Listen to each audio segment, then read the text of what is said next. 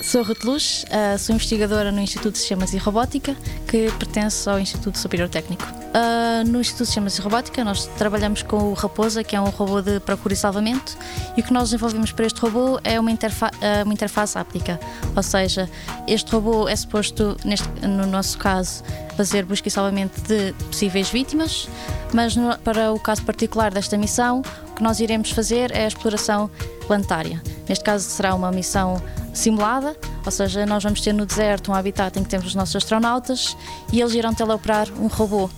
Esse robô então vai ser uh, teleoperado com a nossa interface. Essa interface inclui dois dispositivos que nós estamos a desenvolver.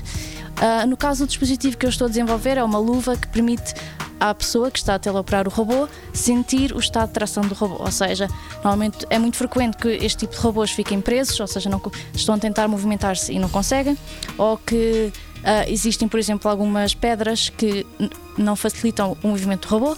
E nesse caso o robô irá deslizar e a pessoa vai conseguir sentir esse estado de tração através da vibração, ou seja, dependendo se o robô está preso, a, a, a luva vai vibrar de uma forma, se o robô estiver a deslizar, a luva vai vibrar de outra forma.